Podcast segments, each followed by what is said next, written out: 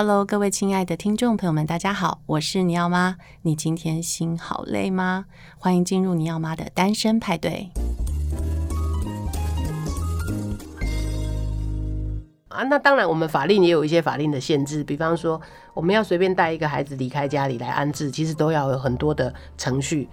啊、哦，不是说我们说带走就带走，所以一般民众其实也不是很了解。对啊，你要不要在节目里面跟大家说明一下，到底是什么流程哦？会进到慈怀园，什么流程会去别的安置的家庭？好，那我简单讲一下，因为儿少保的议题哈，就是其实法令也也有一些法令的依据。那对慈怀来讲，像我们照顾的十岁到十八岁的少女。主要这些孩子都是透过县市政府或是法院委托进来的。那我刚刚讲法院，刚刚前面我们已经有讲了。你要吗？问我说，哎、欸，去感化院跟中途之家，那就是法院的裁定。少年法庭裁定孩子去感化院就去感化院。如果裁定到我们的少年辅导机构，就是会来像我这样的慈怀园的中途之家。那我叫做儿童少年安置教养机构、少年辅导机构，他就会到我的机构来。所以我们的孩子有一部分是接受法院的委托，一部分是县市政府。那这样的个案普遍的状况就是，第一个，他的家庭功能不彰，再清楚的定义给大家，他的家庭功能不好，就是家里主要照顾者没有功能，可能没有办法好好的照顾他。什么叫没有办法好好照顾？要讲很明确，因为很多人可能觉得我有好好照顾啊。OK OK，好，比方说你的小孩就是逃学逃家，没有办法正常的去读书，嗯，那或者是说他每天都在外面游荡，交了男朋友。交男朋友就算是没有好好照顾吗？哦哦哦？交男朋友，然后可能就是跟男朋友同居喽。该读书不去读书啊？那跟家庭有什么关系？这个小孩自己跑掉的，啊，那父母为什么不能去把他找回来？举例来讲，他有找，但是小少女不接我电话，是那怎么办？那父母要去求助，就这个问题给谁？求他要去找县市政府的社会处啊，社工，他们可以社工相关单位是不是？呃，他可以去咨询。哦，说怎么样把孩子找回来？对，或者是他到底这当中出了什么问题？是，是。好，那通常我说的是，当孩子有这些行为的时候，其实他的父母是没有什么作为的。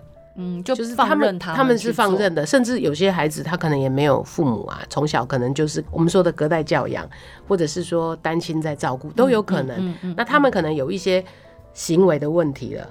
哦，然后经过社政单位的介入之后，觉得嗯，他可能需要一个稳定的住所，所以他就会把他安置在我的慈怀院。那为什么慈怀院只收女生？呃，早期其实在过去八十年成立的时候，我们是少男少女兼收的机构，就十二岁到十八岁，我们其实是少男少女，有一半一半收少男，嗯、一半一半收少女。嗯嗯、对我们来讲，早期的服务是这样。可是慢慢的，从一百零一年开始，我们规划要搬搬到现在，我刚刚介绍的圆山中华村。的这个慈怀园区的时候，我那个园区很大，对，那呃，然后这么大的情况下，其实我整个空间的规划跟管理，我有很多的死角。是，那我收的孩子，我说的我收的十岁到十八岁的少女，其实有很多孩子都有性的议题，是，就早期在成长过程中有一些性的创伤，是，那他们性的议题对他们来讲很敏感。嗯、好，那。如果我男女兼收都是青春期的孩子，即便我做再多的性教育，是或是性平平等教育，其实都很难在短时间内去改善他们的这些问题。那很多的学者专家来到我们这里的时候，其实都会比较建议说，如果要让慈怀的这个环境。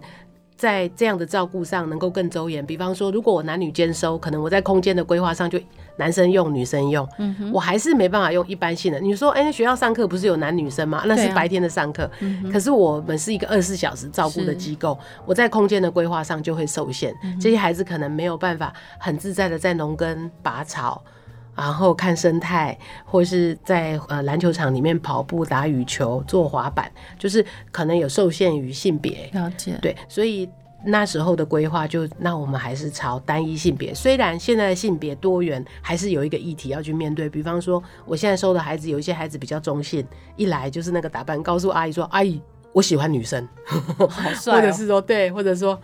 哎、阿姨问他说：“你出柜没？还没，还没出柜哦。”就是类似，就是你会发现，当然他们这个性的倾向都还在，还需要做更顺做对探索，然后可能需要大人更多的引导跟了解。但无论如何，这个议题我总是要面对。但是我如果是单一性别，我这个安置的中途之家，我就照顾少女。对我来讲，我在人力的规划上面，我在空间的规划上面，我都能够比较能够符合到这些孩子我们要做照顾跟辅导的基础跟原则。那目前慈怀基金会总共收容多少？现在有二十六个孩子住在我们的中途之家。从这三十年，你有统计过总共收容过多少的孩子吗？这三十年来，我们总共在慈怀园中途之家照顾了一千零六十六个儿少。你们好伟大哦！你们有几个社工在做这个事情？嗯、呃，我们每一个阶段的社工都不大，人数都不大一样，因为有时候就是有一些其他的方案服务。但我们其实一般来讲，我们大概有。三个社工到四个社工，那可能会有其中有一个督导，社工督导，因为社工还是需要很多的专业提升跟专业训练，所以我们的社工就是有督导来带着大家工作，一个社工大概负责八到十个个案。啊，因为这是很深度的个案照顾，是八到十个 loading 很重哎、欸。哎、欸，其实如果是社社区型的，像我们去做外展服务，什么叫外展服务？就是我们直接到社区的高风险家庭做儿少保护的。嗯、我们可能每一家户可能有两个到三个孩子，可能一个社工都要负责到二十户到二十五户，这是外展工作。可是像我们中途之家慈怀园，每一个社工如果照顾八个个案，每一个个案都有一个故事，每一个个案都有一个处遇要去进行。其实。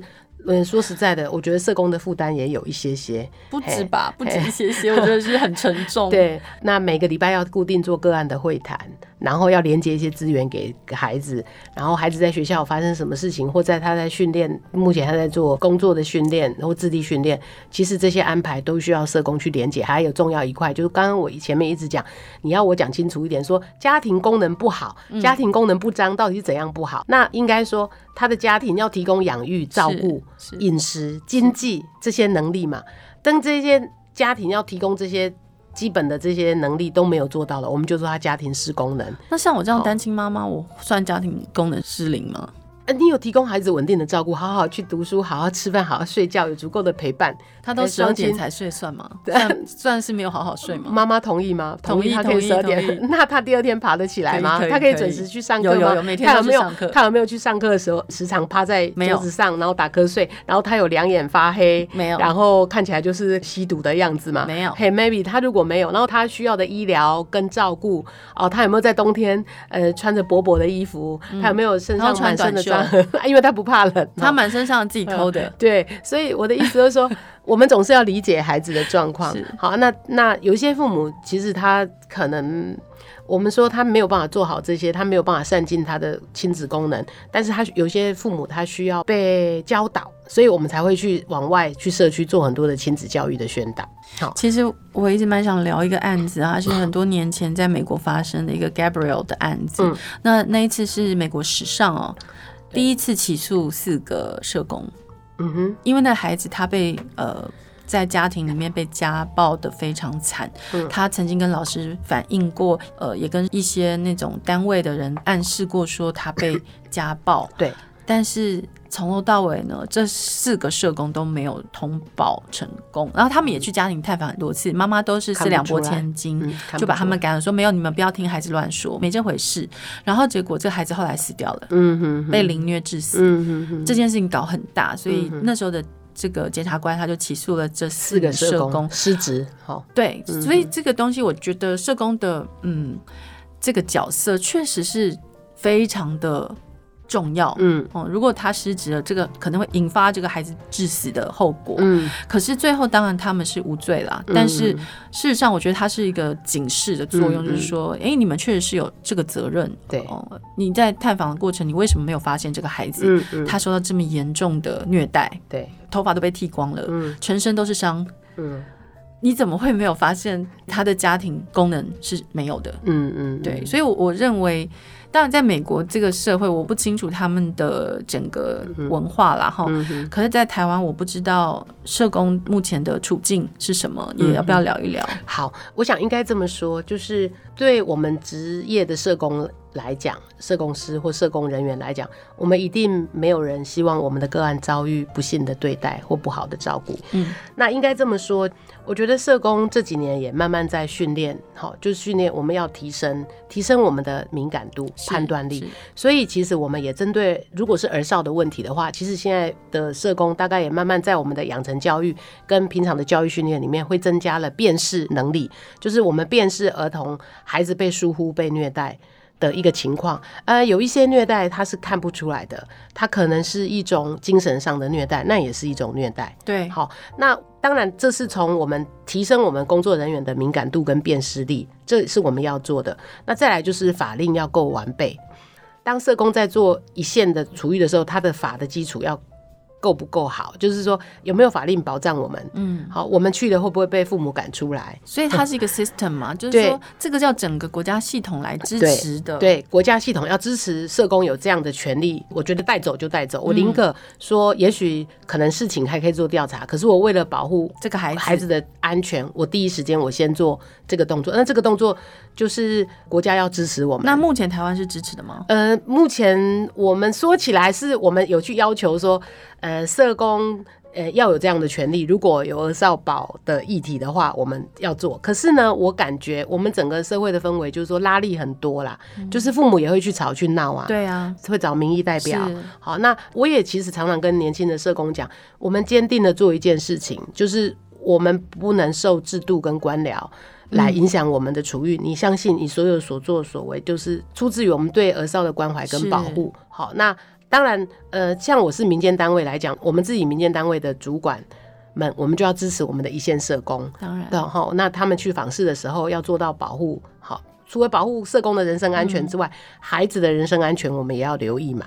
所以刚刚讲说。社工竟然没有发现通报没有成功，这一定是整个制度一连串一连串制度的失灵才会造成。对啊，好，然后我们台湾其实也是有这样的案例嘛，就是可能通报是高风险，社工去看，呃，家人也觉得没有需要帮助，那社工可能一次去看，觉得哎，下个月再约了，结果下个月要去之前，孩子就被施虐就过世了。就是说，这很遗憾嘛，然后大家就会说，哎、欸，怎么社工怎么会这么冷血，没有去这样？其实这是对社工的污名跟伤害。我要说的，我们社工确实也要提升我，我刚刚讲辨识力跟敏感度，好，然后我们在第一时间要做正确的判断，很紧急，可是一定要做啊！我也相信一定是可以的。那我们怎么样结合足够的资源？比方说，我真的觉得不对劲的时候，我要请警察一起陪同我，我们就要动用这样的权利，请警察。支援我，所以现在是可以请警察支援的吗？可以啊，我们在配合上面网络的合作，哎，不过看你跟当地的警察好不好，不好？是，对对对，我们是可以做这样的协同，彼此的合作，因为我们还是网络啊，网络内的伙伴，所以民间单位、警政、社政、卫政，其实我们都可以有好的联。那我再提问一个，就是呃，打家暴专线一一三跟你们之间是否有什么关联？呃，没有关联，因为我接不到电话，但是如果你打。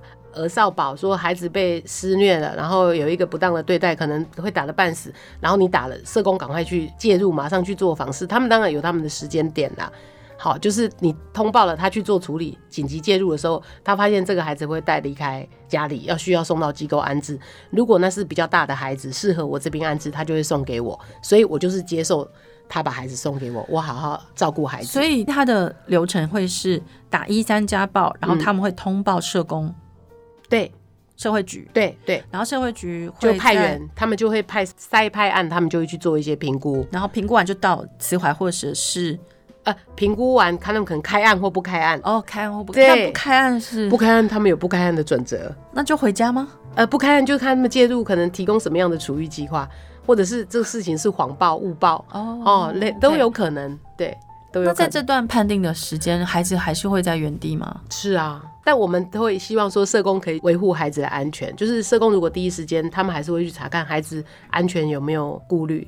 嗯，听起来这个国家机器的动员还是蛮重要的。当然，当然，而且社区邻里哈之间人情、嗯、呃网络对社区，我我常常讲社区的邻里长跟村里干事是我们守护社区家庭跟社安网很重要的网络成员。是好，社安网要网住所有的孩子也好，或是家庭的问题，其实我觉得村里干事、邻里长是很重要的一环，我们要把它纳入我们教育训练。是，嘿，因为。我们社安网啊，要接住这么多孩子，光靠社工是不够的，光靠学校的老师也是不够的。接下来，我想要问一个非常敏感的问题，执行长，你准备好了吗？嗯，没关系，你问问看，我能回答就回答。我想问一下哦，现在慈怀基金会里面呢，这些少女们她们是？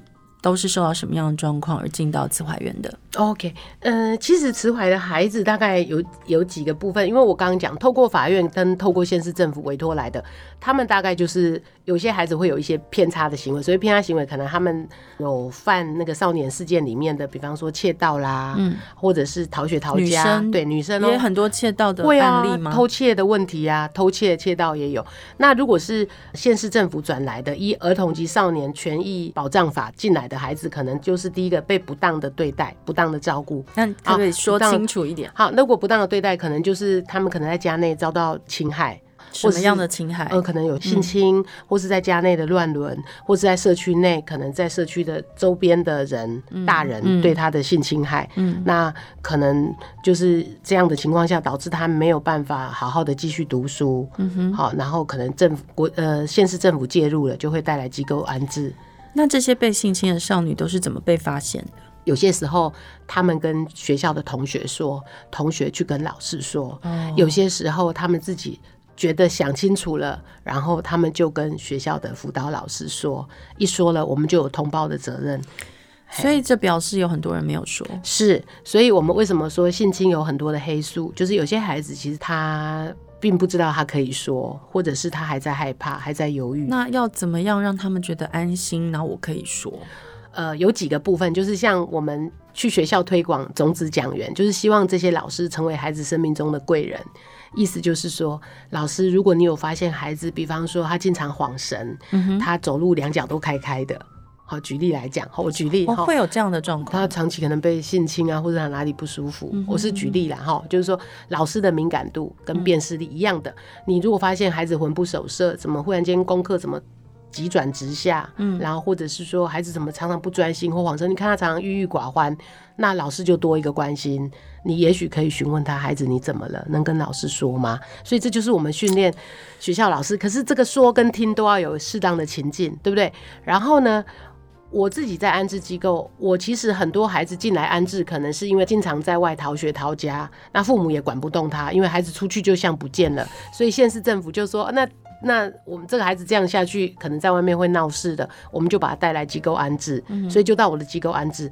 当我在机构安置的过程中，我发现他生活稳定了，嗯，我就发现孩子的创伤就会浮现上来。所以有些时候，其实我是在安置的过程中，社工在会谈中才发现，孩子才透露娓娓道来，他可能在小学二年级、三年级的时候，曾经被叔叔伯伯或是被妈妈的同居人，可能曾经有这样性侵或不当的对待过。所以我要说的意思就是说。其实，为什么这个问题它需要有一些时机点？虽然我们也在呼吁嘛，那社工不是会谈的时候故意去挑孩子要讲这些事情，因为很多事都要愿意讲的时候才能讲。我们接住了，那刚好那个时机点，孩子觉得这里够安全了，我开始跟会谈的时候可以跟老师说。所以其实我有一些案件的通报，反而是孩子在机构安置的时候，他在跟社工会谈的时候。他开始，所以我常常觉得告诉我的一线伙伴说，其实我们稳定生活的开始，孩子如果在这里，他常常常睡不着觉，因为他每次复述一次，重新要再去整理或去讲出他曾经受创的过程或受侵害的过程，对他来讲，他就是心理的冲击。他可能在这里开始会晚上睡不好，开始会有一些行为的反应跟情绪的反应的时候，就是我们工作的开始，因为他正要疗伤。可是，在以前他在外外面游荡的时候。跟朋友一起玩、吃喝玩乐的时候，这些议题不会出来。他就是透过这些东西来麻痹自己的，的，对他不会出来。对，可是当他来机构安置的时候，当我们提供一个稳定的照顾，他的跟你的关系建立够好的时候，他这个问题就出来，我们就通报就开始了。所以我觉得我们的工作为什么常常会做不完，就是因为我觉得当孩子越在稳定的生活的时候，越有机会把他这个议题，那这就是我们处理的开始。所以。呃，我们的工作其实有一定的难度跟煎熬，但是我觉得那还是我们工作的契机。也许这个孩子埋了一辈子，如果在这里没有讲出来，我们就没有机会处理。事实上，我自己就认识身边蛮多的朋友，女性的朋友，嗯、他们从呃小时候可能就有熟人性侵、嗯、家长辈性侵，可是他们现在也都是。呃，就正常的生活，但是我相信的创伤都一直在，他们并没有不见，嗯、只是说他们有机会说，因为他每天就是忙碌的生活哈。嗯，但是他们都没有通报，所以这个数字一定远远低于政府公布的数字。当然，当然，这有黑数，那黑数也不能怪我们的通报体制啊，或各方面，因为我说的。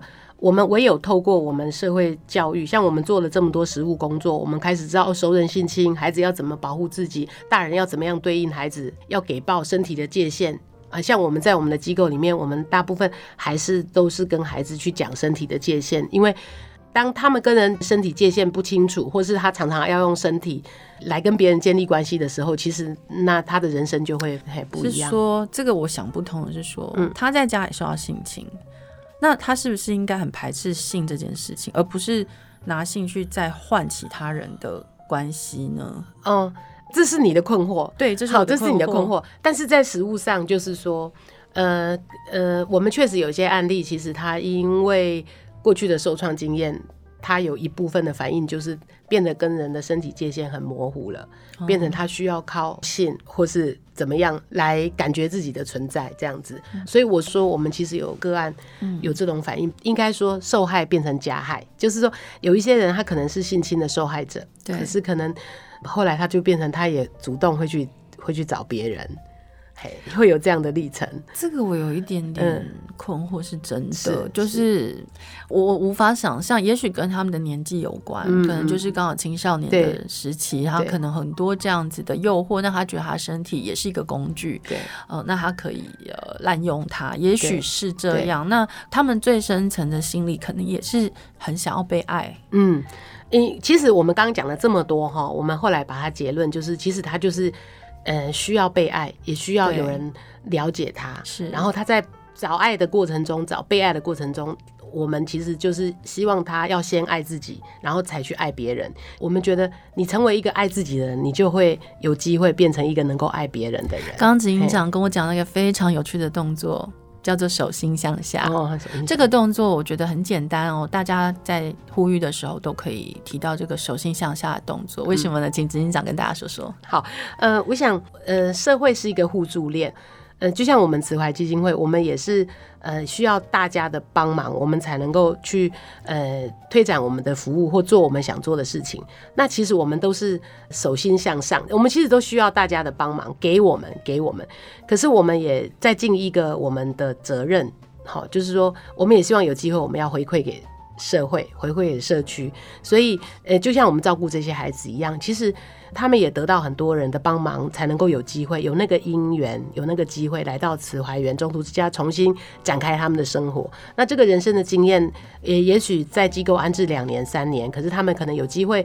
结束了这边的照顾之后，他们回到社区重新生活。嗯，那可是这个历程对他们讲是很珍贵的，就是来这边，我期许我们真的用真诚对待孩子，让孩子感受到说，在这个慈怀园安置的过程中，让他感受到什么是真诚的对待。他没有要百分之百信任我们，我们尊重他，可是让他知道说，啊，原来人性其实有一些我们的真诚去感动他。他不需要这样武装自己跟防备自己。好，那所以我要讲的就是说，那在这个过程中，呃，当孩子的能力也提升了之后，我们希望他也能够手心向下，就是施比受更有福。就是我们接受了别人，那孩子手心向下，当孩子们有能力手心向下的时候，他的自我价值感就会提升。我们所有做的能力就是爱跟示范嘛。当他有爱人的能力，他也能够示范这个动作，嗯，那我觉得他的人生的目标就比较容易达成，他也比较不会自我放弃。那在你接触过这么多一千多个个案里面，嗯，哦，他们真的十八岁离开慈华园之后，他们就能真正面对社会吗？应该这么说，就是这么多的个案，那每一个个案的状况，因为后续的评估不止我们慈怀基金会自己做，还有一些自己他们县市政府的社工，还有民间单位会接手。那我们最好的衔接就是他离开机构安置，接下来他到社区去生活的时候，他的县市政府，因为我们也不一定收宜兰县的全部都宜兰县的孩子，有一些是新北、基隆、桃园，那这些县市政府他们。接到我们的孩子离开机构，然后回到他们的县市的时候，他们的社会局处就把孩子接下来之后，再委由民间单位或者他们自己的社工在做一些追踪跟陪伴，大概一年。那这些孩子他们其实就是说，呃，他们在回到社区的生活里面，他们还是会面临一些生活上的困难，但是在这个安置照顾中，我们去强化孩子、内化孩子的能力。就是即便他出去了，我从来没有告诉孩子说，孩子你离开机构之后，你的未来就是康庄大道。我只会告诉说，孩子未来人生你一样会面临一些困难跟痛苦。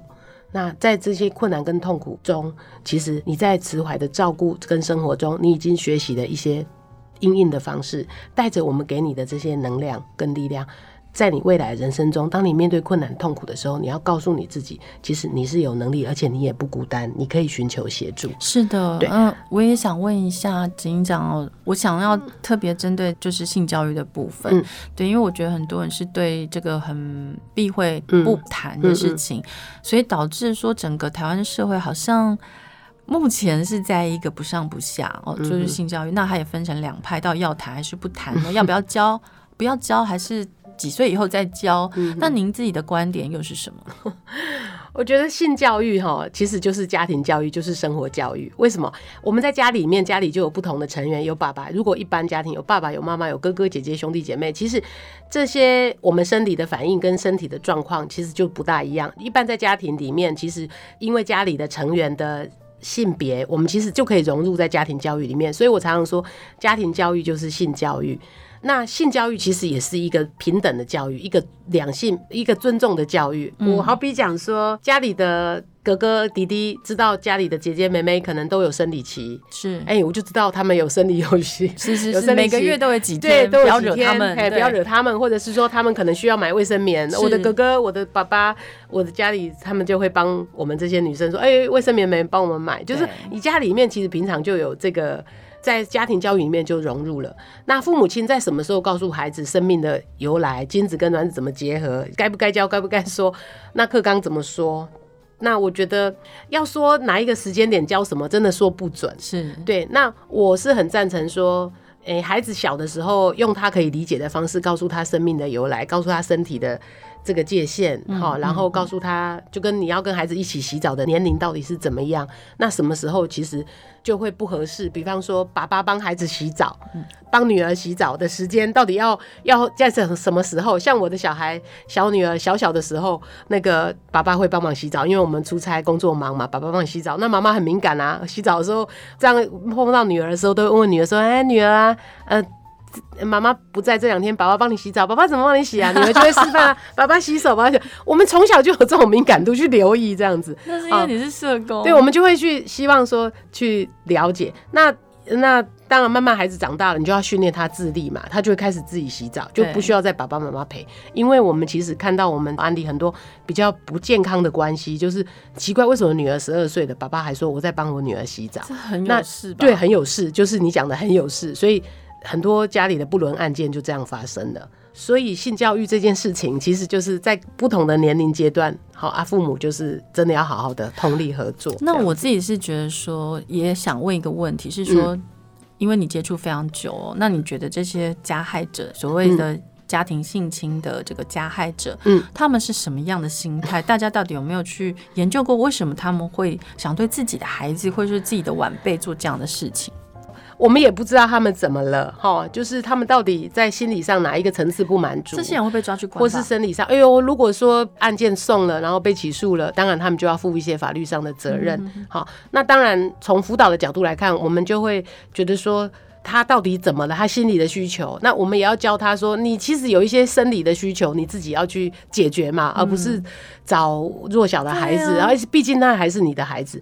那有一些父母其实是因为夫妻离婚了，然后就是妈妈不在身边，其实就会孩子就遭遇了这样不幸的对待，那都是很扭曲、很不健康的关系。好，那。普遍来讲，就是到底这样的人他心态上是怎么了？所以你看那些性侵害的加害者，他们到监狱去的时候，当他们在服刑的时候，他们其实都要一关一关被评估，甚至他们出来之后，他们还是还有一个社区处遇的观察期，他们定期可能都要报道，然后是里面都要一层一层的评估。那这个部分，因为我自己有在参与这些会议委员的会议，我知道说都有在做，嗯，对他们也需要疗愈，也需要听听了就比较放心。